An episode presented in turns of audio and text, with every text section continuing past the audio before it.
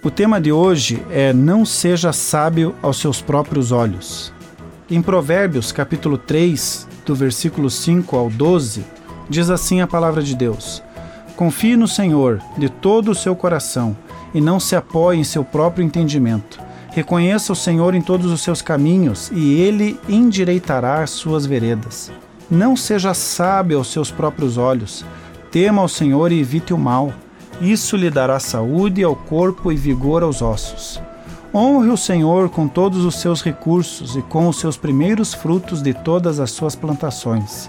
Os seus celeiros ficarão plenamente cheios e os seus barris transbordarão de vinho.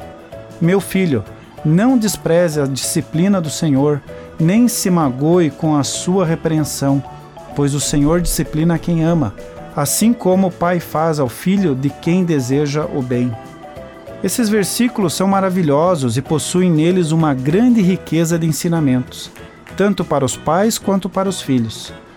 Com o ensino cada vez mais popularizado e facilitado, fez com que o homem não fosse mais a massa de manobra daqueles que são os detentores da informação, que no passado era privilegiada a poucos.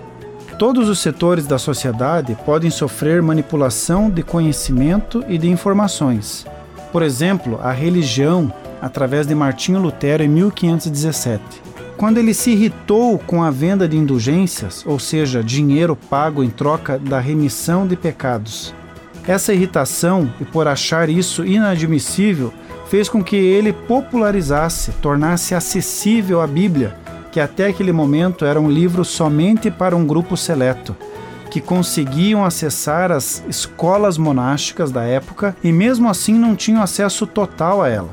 Nessa época, de forma milagrosa e providencial, Lutero teve o benefício da tecnologia da máquina criada por Johannes Gutenberg, a imprensa. Através dela, Lutero conseguiu disseminar suas teses, questionando o que estava sendo pregado para o povo naqueles dias. A Igreja Católica, para conseguir arrecadar e manter sua estrutura, colocava diversos monges passando pelos povoados, propagando o medo se não fizessem os pagamentos e penitências exigidas. A forma de conseguir adeptos é a mesma que é usada até hoje: manipulação de informações. Tanto Lutero quanto a Igreja se utilizaram das mídias para divulgar suas intenções. Mídia é o meio pelo qual a comunicação é compartilhada. Como Lutero era a oposição daquela época e também teve o favor de Deus nas suas intenções, o que ele divulgou teve grande repercussão, produzindo uma revolução. Um nome mais cristianizado para isso é reforma. Nos dias que vivemos, precisamos crivar qual informação vale a pena dar crédito. No meio de tanta sabedoria humana e sem coerência, sabemos que existe a sabedoria divina reservada aos filhos de Deus. Sabedoria que produz liberdade e não escravidão, paz e não guerra, saúde e não doenças. Essa sabedoria está disponível a quem quiser buscá-la. A mídia é um dos poderes de maior influência na atualidade e ela informa o que lhe interessa, conforme a corrente ideológica que está por trás dela. Segundo o dicionário Webster, ideologia significa uma maneira ou conteúdo de pensamento característico de um indivíduo, grupo ou cultura. São as afirmações integradas, teorias e objetivos que constituem um programa sociopolítico. É um corpo sistemático de conceitos, especialmente sobre a vida ou cultura humana. Ideologia é teorização visionária.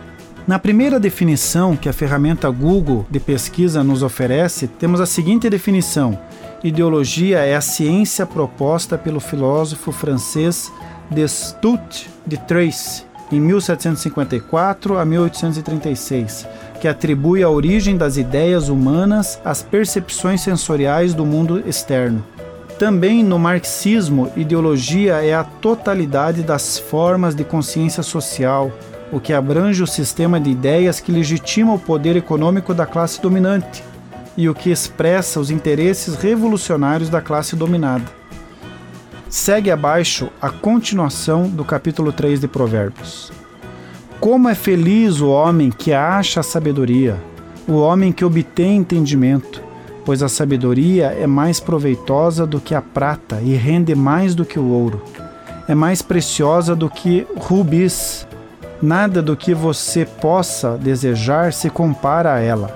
Na mão direita, a sabedoria lhe garante vida longa, na mão esquerda, riquezas e honra. Os caminhos da sabedoria são caminhos agradáveis e todas as suas veredas são paz. A sabedoria é a árvore que dá vida a quem a abraça. Quem a ela se apega será abençoado.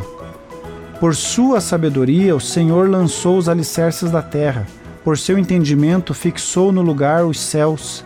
Por seu conhecimento, as fontes profundas se rompem e as nuvens gotejam o orvalho. Meu filho, guarde consigo a sensatez e o equilíbrio nunca os perca de vista trarão vida a você e serão um enfeite para o seu pescoço. Então você seguirá o seu caminho em segurança e não tropeçará. Quando se deitar, não terá medo e o seu sono será tranquilo. Não terá medo da calamidade repentina nem da ruína que atinge os ímpios, pois o Senhor será a sua segurança e o impedirá de cair em armadilha. Quando lhe for possível, não deixe de fazer o bem a quem dele precisa não diga ao seu próximo: volte amanhã e eu lhe darei algo. Se puder, ajude ele hoje. Não planeje o mal contra o seu próximo, que confiantemente mora perto de você. Não acuse alguém sem motivo, se ele não lhe fez nenhum mal. Não tenha inveja de quem é violento, nem adote nenhum dos seus procedimentos, pois o Senhor detesta o perverso, mas o justo é seu grande amigo. A maldição do Senhor está sobre a casa dos ímpios, mas ele abençoa o lar dos justos. Ele zomba dos zombadores, mas concede graça aos humildes. A honra é a herança dos sábios, mas o Senhor expõe os tolos ao ridículo. Que nenhuma ideologia de homens afete as nossas vidas, nem por livros didáticos e nem pela mídia atual que busca interesses escusos. Continue abençoado, você que me ouve e toda a sua família. Gente grande cuidando de gente pequena. Oferecimento Centro Educacional Seduca. www.seduca.com.br